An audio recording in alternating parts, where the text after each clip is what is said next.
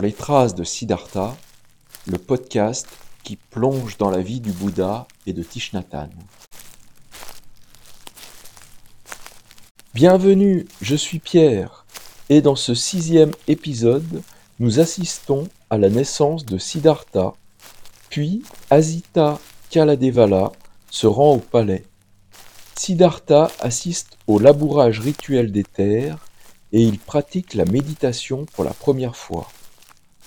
Dans une deuxième partie, Lone nous parlera de sa rencontre avec Tai et du processus de guérison. Bon podcast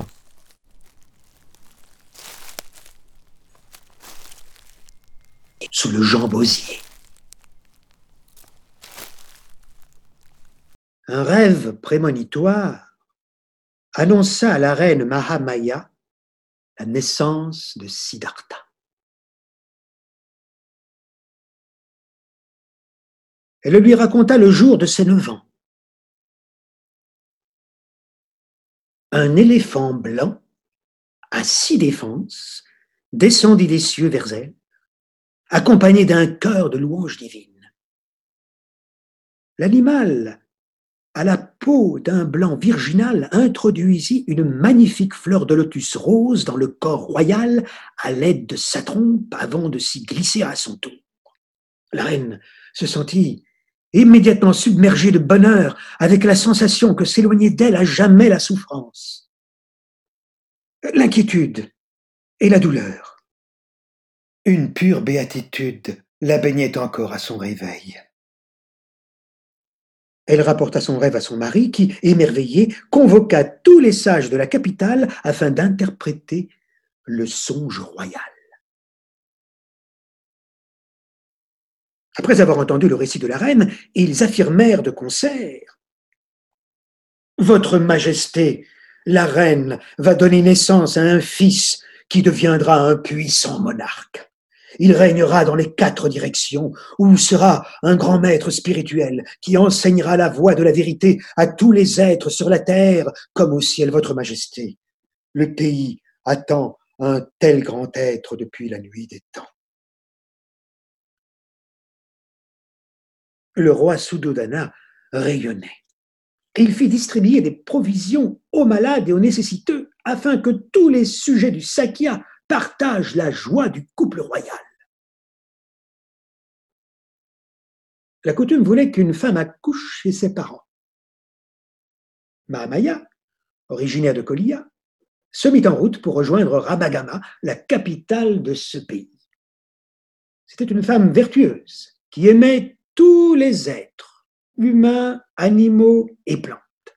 En chemin, elle s'arrêta pour se reposer dans les jardins de Lumbini, un magnifique parc fleuri peuplé d'oiseaux. Sous la douce lumière matinale, les pans faisaient admirer leur parure chatoyante. Alors qu'elle contemplait un superbe achoc en pleine floraison, la reine vacilla subitement et dut s'accrocher à l'une des branches pour ne pas tomber. Toujours dans cette position, elle donna le jour, un superbe enfant.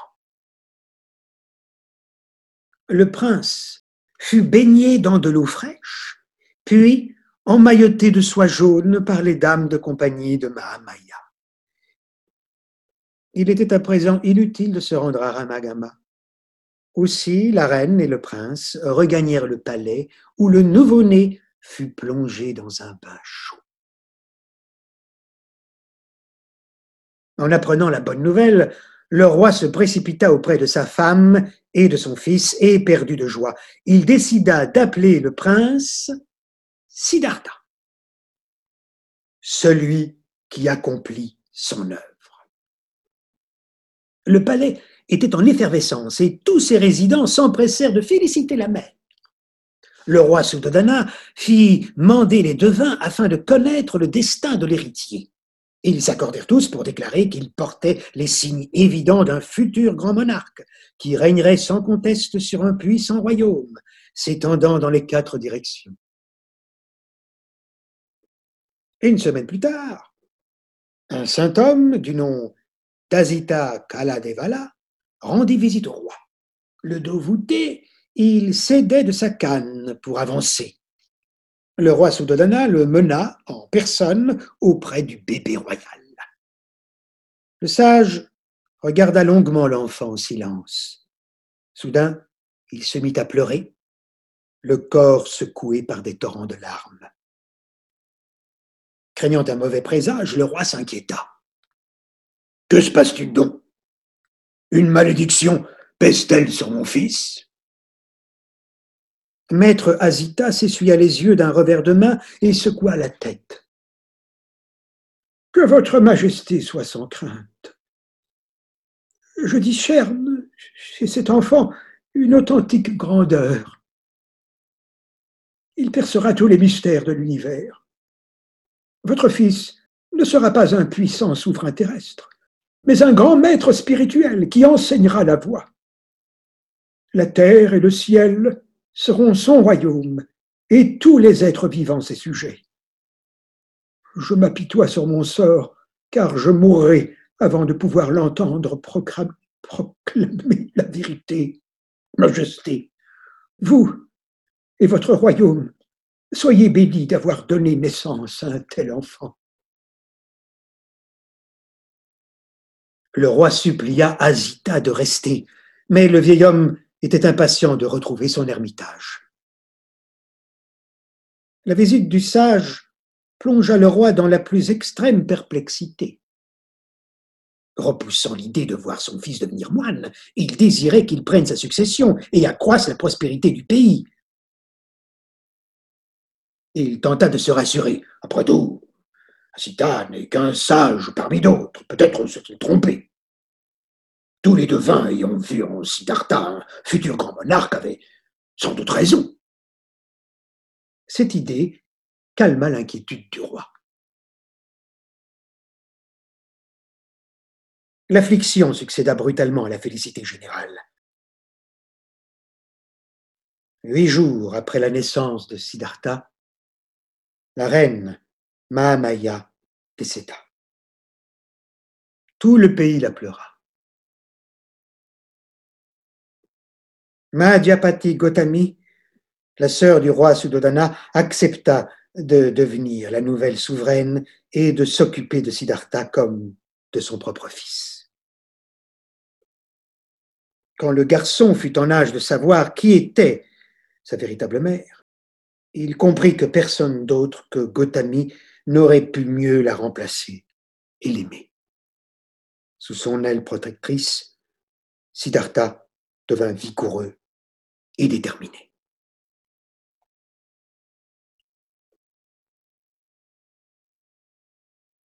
Un jour, Gotami décida que Siddhartha était assez âgé pour porter les parures royales.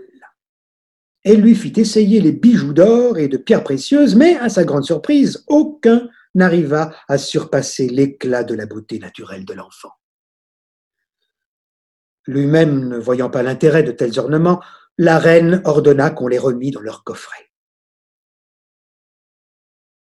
Siddhartha étudia l'écriture, la littérature, la musique et pratiqua les sports avec les autres princes de la lignée Sakya.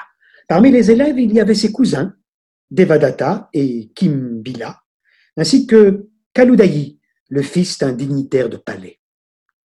Doté d'une grande intelligence, Siddhartha apprenait vite. Son professeur, Visvamita, disait que jamais dans sa carrière il n'avait connu un enfant aussi doué que Siddhartha.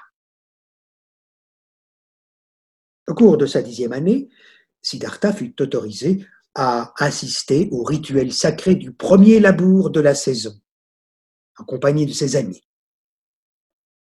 Gotami prit soin de le revêtir de ses plus beaux vêtements. Le roi Suddhodana, paré d'une magnifique tunique royale, présidait la cérémonie.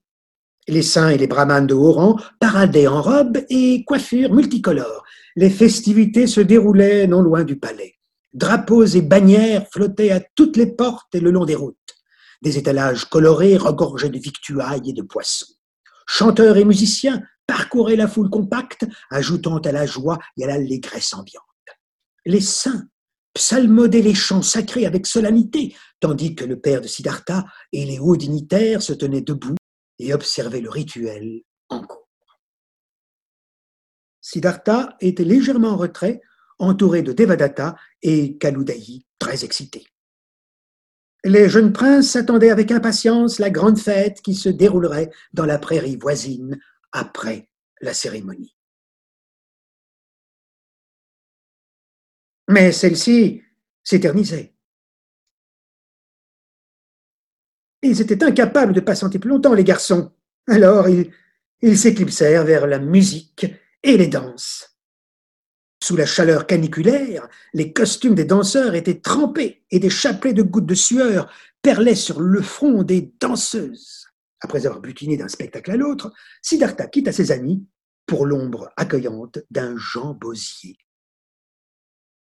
Gotami apparut soudain.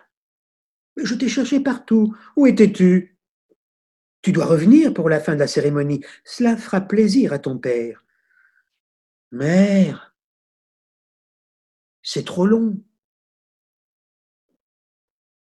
Pourquoi les prêtres chantent-ils aussi longtemps? Ils récitent les Védas, mon enfant. Les Écritures ont une signification profonde et furent transmises par le Créateur lui-même au Brahman en des temps immémoriaux. Tu devras les étudier bientôt. Pourquoi Père ne les récite-t-il pas à la place des Brahmanes? Seuls les membres de leur caste en ont le droit, mon enfant. Tout souverain doit s'en remettre à eux pour l'accomplissement des rituels religieux. Siddhartha se tut pour méditer les propos de Gautami. Après un long silence, il joignit les mains et implora sa mère. S'il vous plaît, mère, demandez à Père si je peux demeurer ici. Je me sens si bien sous ce jambosier. Cédant avec bonne grâce, Gautami accepta d'un signe de tête, puis retourna vers la cérémonie. Enfin, les brahmanes terminèrent leur prière. Le roi Suddhodana descendit dans un champ et traça le premier sillon de la saison avec l'aide de deux officiers, sous les acclamations de la foule. À ce signal, les fermiers commencèrent à labourer leurs terres. En entendant les vivats des spectateurs, Siddhartha se précipita vers les champs. Il s'installa pour regarder un buffle robuste attelé à une charrue guidée par un laboureur à la peau tannée par de longues journées de labeur. Sa main gauche tenait fermement la charrue, tandis que la droite agitait un fouet destiné à encourager l'animal. La terre grasse se creusait de deux profonds sillons. D'innombrables vers et autres petites créatures mutilées par l'implacable couperet étaient aussitôt repérées par les oiseaux qui fondaient sur eux pour les emporter vers un funeste destin. Siddhartha vit un rapace plonger et attraper un petit oiseau dans ses terres. Le spectacle fascinait Siddhartha, mais, accablé de chaleur, il regagna l'ombre accueillante du Jean il venait d'assister à des événements si mystérieux qu'il s'assit les jambes croisées pour y réfléchir. Il resta ainsi, longuement, le dos bien droit, à milieu des chants, des danses et des déjeuners sur l'herbe, obsédé par l'image de la lutte pour la vie à laquelle il venait d'assister. Quand le roi et la reine vinrent le retrouver, Siddhartha était dans la même posture méditative. Son rayonnement émut Gautami jusqu'aux larmes. Mais rempli d'angoisse, le roi. Si Siddhartha se comportait ainsi, en dépit de son jeune âge, peut-être était-il le grand saint prédit par Asita. Trop bouleversé pour rester au pique-nique, le roi revint seul au palais dans le char royal. Quelques enfants faméliques batifolaient autour de l'arbre, criant et riant joyeusement. Gautami leur fit signe de se taire en leur montrant Siddhartha. Ils firent silence, intrigués. Tout à coup, le jeune méditant ouvrit les yeux et sourit en apercevant la reine.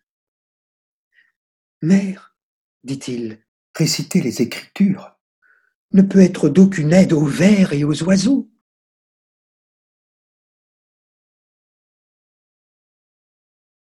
Siddhartha se leva et leur prit la main. C'est alors qu'il vit les enfants. Ils avaient à peu près son âge, mais étaient vêtus de guenilles, leur visage était sale et leurs membres maigres. Il voulait jouer avec eux, mais il se sentait gêné par son éclatante parure princière. Pourtant, il sourit et agita timidement la main. Un garçon lui rendit son sourire. C'était le signe qu'il attendait. Il demanda à Gotami la permission de les inviter au repas de fête. Il hésita, puis lui donna son consentement.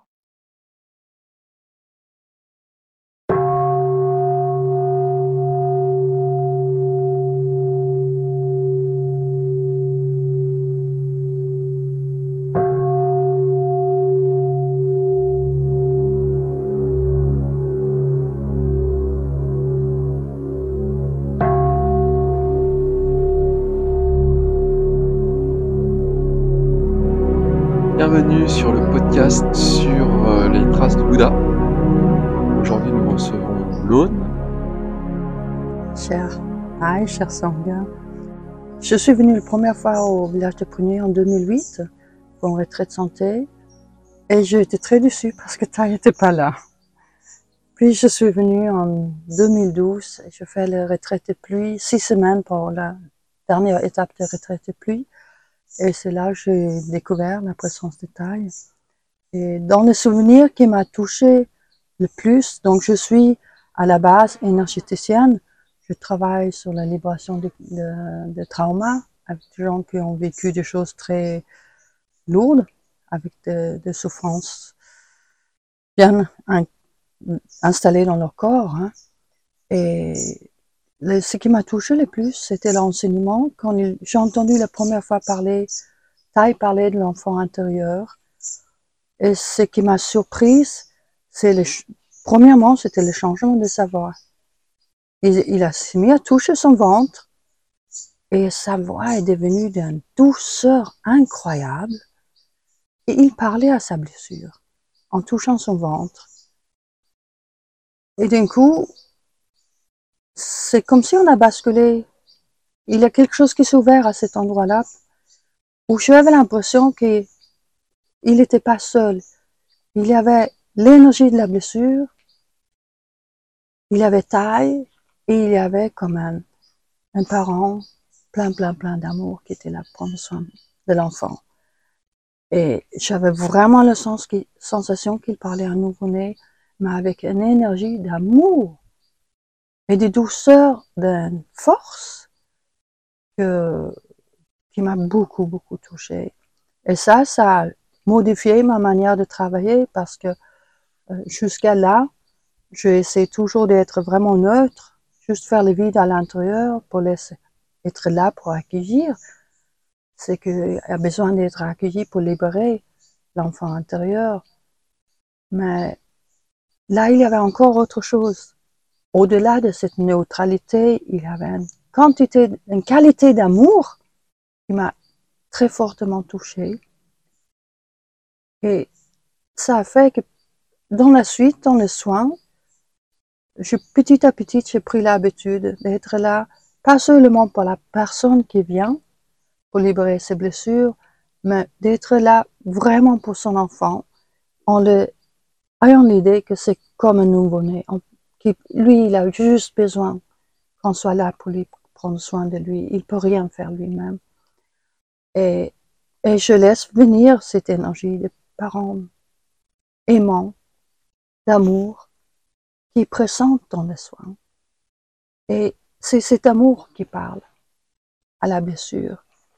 Et ça m'a permis d'aller très, très en profondeur dans le soin, très avec des libérations qui se fassent tout en douceur, parce que ce qui est difficile, c'est quand on va travailler avec nos blessures, c'est déjà d'aller les visiter, de l'accepter, de à la rencontre de ça. Mais après, de savoir comment, comment arriver à libérer les blessures. Et pour moi, c'est cette qualité d'amour infini. Quand cela est présent, euh, c'est comme si l'amour inconditionnel qui est là embrasse la blessure et quelque chose se met à couler. Et ça, ça me touche énormément. Pour moi, ça m'a permis d'aller beaucoup plus en profondeur, dans la pratique pour moi-même, parce que j'avais de mes deux côtés de, des histoires de parents très chargées. Et d'un coup, avec les années, j'ai pu prendre soin de, des blessures de l'enfance, mais pas seulement pour moi, mais aussi pour mes ancêtres. Vraiment me rendre disponible quand, quand il y a des tensions dans mon corps, quand je me sens pas bien, prendre ce temps de m'arrêter, écouter et accueillir ce qu'il a. Ça peut être une douleur, ça peut être une tension, ça peut être euh, une émotion, mais vraiment être disponible comme les parents aimants, avec cette belle qualité d'amour. Et pour moi, c'est la présence. C'est la présence dans l'amour qui permet cela. Donc ça, c'était pendant l'enseignement. Et est-ce que tu as eu une rencontre directe avec Thaï euh, d'une manière ou d'une autre? Oui, et quelque chose de très surprenant. Et ça, je me souviens bien parce que ça, c'était pendant la retraite d'hiver. C'était, euh, moi, dans ma lignée, j'ai eu plusieurs gens, personnes autour de moi qui se sont suicidés. Euh, c'est génération, intergénérationnel. Donc, j'ai apporté cette charge-là comme impulsion. Souvent, je me réveillais avec ça la nuit. Quelque chose en moi qui avait juste envie de partir, quitter ce corps. Et ça, j'ai mis beaucoup d'années à travailler là-dessus. Et dans l'époque où j'ai commencé à venir au village des Pruniers, des fois ça s'activait la nuit. Cet événement-là, euh, j'avais fait lien avec un de, de, de, de pratiquants laïcs qui était à côté de moi. Et ce matin-là, on avait prévu d'aller en enseignement ensemble. Et moi, je me suis réveillée en pleurant, avec cette envie de juste plus être là, partir. Et quand, je suis quand même allée voir mon ami et on a discuté. Il m'a dit, écoute, on va s'asseoir juste à côté de la sortie. Comme ça, si jamais ça va pas, tu te lèves, tu sors discrètement. Et moi, je serai à côté de toi en soutien. Et on va voir, on, on essaye. Donc, on s'est installé. Les tableaux étaient tout à l'autre côté de la salle, à l'opposé de la salle. hein. On était en première ligne hein, sur le coussin. Et moi, j'ai décidé, quand je suis comme ça, pour que ça se voit pas trop, pour pas gêner non plus les gens autour de moi, je reste les yeux fermés je reste, j'essaye de juste que ça, ça coule tout en douceur, quoi. J'essaie juste de, de rester dans le calme avec moi-même à l'intérieur, avec cette énergie qui est présente. Mais cette journée-là, c'était très, très, très. Et petit à petit, je gardais les yeux fermés tout l'enseignement. Mais ce qui me surprenait, c'est pas, c'était comme par vague. Par vague, j'avais l'impression que je recevais comme une douche de lumière. Petit à petit, c'est devenu de plus en plus léger. Et à la fin de l'enseignement, j'étais bien. J'étais juste apaisée. C'est comme si je suis revenue à moi-même, à mon état normal. Et c'était l'intention que j'avais posée avant de venir à l'enseignement, c'est d'être libérée de ça. J'étais étonnée de sentir, j'avais l'impression que j'étais dans une douche de lumière, dans une immense boule de lumière. Et j'avais une sensation de bien-être intérieur, de douceur, de, de paix intérieure qui me surprenait, qui était plus fort que mon état normal. Et puis, à la fin de l'enseignement, on s'est levé, on est sorti, et j'ai parlé avec l'ami à côté, qui, était tout, tout, joyeux, tout excité. Il me dit, tu as vu, tu as vu, tu as vu, qu'est-ce qui s'est passé?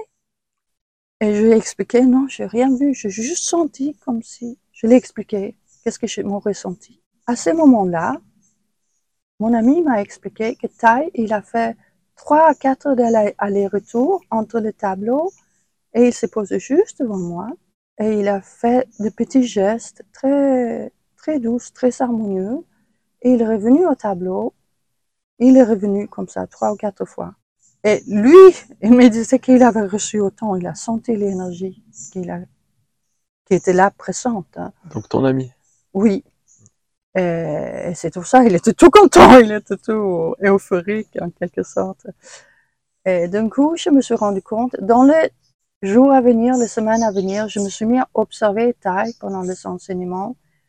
Et je voyais comme s'il prenait des fleurs dans son cœur et il les envoyait envers le pratiquant. Et petit à petit, je sentais comme des bulles d'amour, comme il a envoyé vers nous. C'est très subtil. Et j'ai pris conscience qu'en même temps qu'il donne l'enseignement, en même temps, il est en train d'envoyer l'amour là où il a vraiment besoin. Pour moi, j'ai reçu, vraiment, j'ai reçu, je l'ai reçu comme un soin. J'ai reçu un cadeau d'amour incroyable. Et là, j'ai vraiment l'impression que c'était un cadeau de cœur à cœur avec taille. Donc, ça m'a énormément touchée. C'est pour ça que je continue à revenir. Et petit à petit, mes crises se sont apaisées. C'est le chemin de, prendre soin de l'enfant intérieur en nous. En même temps, on prend soin de nos ancêtres, quand on prend soin de nos enfants intérieurs, notre enfant intérieur. J'ai mon cœur qui bat très fort.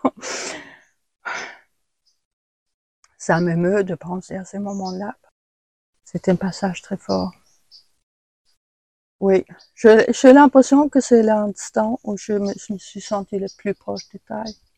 Parce qu'il a vu quel était mon état cette journée-là en venant m'asseoir dans la salle. Et, et c'est en quelque sorte, c'est comme si j'ai une réponse à l'intention, la demande que j'avais fait avant de rentrer dans la salle. C'est juste aidez-moi à me libérer de l'énergie qui est là. Et je suis sortie avec une joie beaucoup, beaucoup, beaucoup de gratitude pour la présence de Taille, pour ce qu'il fait pour nous, pour la Sangha, pour tous les chemins de paix qui se fait avec nous. Comment tu, tu définirais cette, euh, cette, présence, cette énergie? Pour moi, c'est juste l'amour inconditionnel, la manifestation de, pure manifestation de, de l'amour. Est-ce que tu peux te définir un peu plus ce qu'est pour toi l'amour? C'est la source d'où tout vient et tout retourne. C'est taille, il peint tout le temps de rond. Pour moi, c'est ça la source. C'est le symbole de la source. C'est juste un symbole qu'il peint. Mais pour moi, le symbole de la source.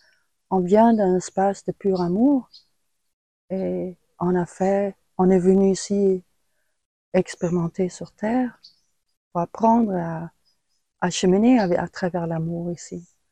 Pour apprendre qu'est-ce que c'est l'amour, on avait besoin aussi par passer par la boue, par ce que l'amour n'est pas, pour pouvoir choisir en conscience. Sans la boue, il n'y a pas de lotus.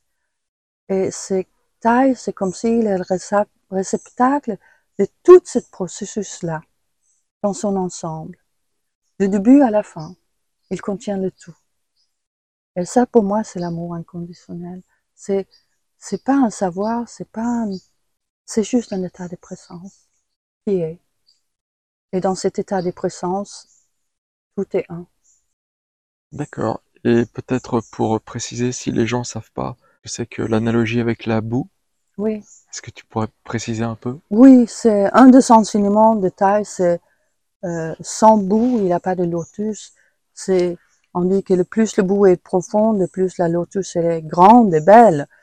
Cette, cette euh, analogie, c'est, dans la vie, c'est comme si la boue, c'est comme un compost. Mais c'est la compost qui fait pousser la plante. Et chez nous, dans la vie, s'il n'y a pas de épreuves, s'il n'y a aucune souffrance, s'il n'y a pas de challenge, comment nous allons comprendre qu'est-ce que nous sommes réellement? Ce sont les blessures, ce sont les difficultés, ce sont les épreuves qui petit à petit nous apprennent à regarder autrement, ouvrir le cœur et comprendre ce que nous sommes réellement. Nous sommes amour à l'origine, mais nous sommes amour incarné ici dans ce corps qui expérimente ensemble pour moi, dans ce monde possible infini. Et nous sommes ici pour apprendre qu'est-ce que c'est de co-créer ensemble avec, en amour. Pour savoir co-créer ensemble avec amour, avec paix, avec harmonie, on a passé par tout ça. On est passé par la souffrance, on est passé par la maladie, on, passe par la mort. Et tout cela, pour moi, c'est juste comme des vagues, des expériences, comme une mer infinie de vagues. Et on passe de vague en vague pour petit à petit intégrer qu'est-ce que c'est l'expérience de la vie, tout simplement. De la vie incarnée dans la matière. La beauté, la force et la grandeur, c'est de l'avoir vécu. De sentir la beauté d'une fleur, la beauté de sourire d'un enfant, mais aussi la beauté de quelqu'un qui a été très très très malade et qui tout doucement revient à la vie. Eh bien voilà, là on est sur une plateforme au, hameau du Haut, village des Pruniers. On est sous des chênes. Euh, il y a un étang avec des feuilles de lotus qui sont sorties, des justement puisque tu parlais du lotus, des, fleurs qui, laissent apparaître des graines, tout ça le hall de méditation. Alors, est-ce que tu, ce lieu, euh, en fait, c'est toi qui choisis de venir là? Que tu peux nous parler un peu de ce lieu, peut-être? Euh, Je sais pas. c'est drôle parce que si tu regardes par terre, on est assis dans ce cercle. C'est mon outil, c'est une de mes outils de guérison aussi principal, le cercle. C'est qui revient tout le temps. C'est être en lien avec le tout et le rien en même temps. Ce lieu, pour moi, c'est une des choses qui me touche beaucoup quand je suis au village des premiers, c'est que le moine prend soin, le moine et la sangha prend soin de ce lieu avec beaucoup, beaucoup d'amour. Et j'ai l'impression que où que je pose mon œil, la beauté est présente. Des fois, j'ai l'impression de me sentir dans, en Inde, en Asie, dans, un pays étranger, parce que il y a une telle richesse de plantes, de eau, de minéraux, et il y a une telle harmonie dans ce lieu. Ces cercles, pour moi, c'est juste mon appel euh, naturel. J'aime beaucoup venir m'asseoir ici. Et on a tous les éléments, tout autour de nous, avec la grande halle juste à côté où on vient de pratiquer. Et en même temps, on est tout petit peu à l'abri sous l'arbre. C'est comme un, un, espace naturel dans la nature. Hein. Espèce de, ouais, d'espace particulier. C'est j'ai pas envie de dire le mot bulle, mais il y a un, espace particulier, je sais pas trop le, le verbaliser. En tout cas, il est présent, il est là. Ouais. Et maintenant, j'aurais envie de te demander, pour toi, ça a été quoi le message de taille? Le message de taille le plus important, c'est ce dont j'ai parlé, c'est prendre soin de notre enfant intérieur. Pour moi, dans ma pratique comme euh, énergéticienne, euh, je perçois l'enfant intérieur comme le gardien de nos blessures. Il a deux aspects de l'enfant intérieur. Il y a le, petit enfant pétillante lumineuse que nous, nous avons tous été en arrivant, ou que nous avons tous en nous en arrivant, parce que euh, des fois, les enfants peuvent arriver aussi avec des problèmes. Mais nous avons tous cette, une facette lumineuse en nous. Mais il y a une autre partie de l'enfant intérieur, c'est celle qui est gardien de... Pour moi, la blessure, c'est juste un pensée, un mot, une émotion, une action qui n'a pas pu être intégrée harmonieusement. D'un coup, il y a un blocage qui s'est créé et c'est, ça devient blessure, ça devient tension dans le corps et ça devient blessure avec les années qui s'inscrivent et qui, des fois, dans les cas malheureux, ça s'accumule, prend des grandes proportions. Et pour moi, c'est pour ça, ce message-là est si précieux pour moi, parce que pour moi, pour vivre une vraie transformation ici sur Terre, ça peut venir que quand chacun de nous apprend à vraiment prendre soin de son enfant intérieur. Et quand on prend soin de son enfant intérieur, les ancêtres sont là. Les notions d'ancêtres, au début, je pensais que, que quand il parlait des ancêtres, que c'était ma mère, mon père et leur lignée. Et petit à petit, ça s'est ouvert, j'ai senti que non, c'est toute l'humanité, parce que on a toutes les mémoires de l'humanité dans nos cellules, on a tous nos ancêtres là. Et quand on prend soin de nous-mêmes, on prend soin de l'humanité, on prend soin de la Terre. Et ça, pour moi, je peux pas imaginer un message plus important. Pour moi, c'est ces messages qui, de paix, d'harmonie. Restaurer l'amour, restaurer la paix, restaurer l'harmonie sur Terre. Je ne vois pas comment ça peut se faire si on ne prend pas soin de nos blessures. C'est ce que je garde dans mon cœur et c'est vraiment au centre de tout ce que je vis, de, ma pratique et de mon métier. Et je pense que le jour où l'humanité, les gens seront prêts à vraiment prendre soin de nous-mêmes de manière plus large. C'est en train de se répandre tout doucement. je pense qu'on on pourra cheminer ensemble plus en harmonie. Merci pour euh, le témoignage. Et je pose quand même la dernière question, c'est est-ce qu'il y a quelque chose dont tu n'as pas parlé, dont tu aimerais parler? Peut-être plus en lien avec ce processus de libération. Je n'ai pas pensé à dire euh, ce que je vois dans mon travail quand on travaille avec la libération des blessures de l'enfant intérieur, de nos ancêtres, c'est de savoir que c'est c'est pas facile d'aller vers ça, mais savoir que toute blessure, toute émotion, toute pensée qui est libérée, pour moi, c'est aussi nos, c'est nous qui sommes libérés, c'est nos ancêtres qui sont libérés, et c'est de l'amour qui revient en nous. La guérison, c'est, c'est l'amour qui est bloqué, qui revient en amour. Donc, chaque guérison, chaque fois où nous prenons soin de notre enfant intérieur en nous-mêmes, on grandit en amour avec nous-mêmes. Et c'est ça le cadeau qu'on se fait chaque fois on prend soin de soi. Et au début, je voyais pas ça. Et petit à petit, je me suis rendu compte que ça fait beaucoup lâcher les résistances de vouloir aller dans la guérison. Parce que quand j'ai commencé, commencé à sentir que chaque fois je prenais soin de mon enfant intérieur, je sentais que j'avais plus d'espace à l'intérieur, plus de douceur, plus d'amour pour moi-même. Et pour moi, c'est le chemin d'éveil en quelque sorte. C'est le chemin de guérison de l'âme, de, de l'être que nous sommes. C'est juste prendre soin de nous-mêmes. Et c'est un cadeau d'amour qu'on fait chaque fois on est présente pour nous-mêmes. Eh bien, merci pour ton témoignage, ce beau cadeau. Merci Pierre, gratitude. Ce programme vous était proposé par Pépino et Pierre. N'hésitez pas à prendre contact avec nous pour nous faire part de vos questions, commentaires, critiques en envoyant un mail à l'adresse petitpanthéâtre.gmail.com p e t i t p a n t h e a t r e gmail.com J'en profite également pour vous inviter à vous abonner à Sur les traces de Siddhartha, le podcast. Rendez-vous au prochain épisode pour observer la quête des possessions matérielles, du pouvoir, du statut social, et aussi la recherche de la sagesse et de l'absolu. En attendant, je vous remercie d'avoir suivi cet épisode et je vous dis à une prochaine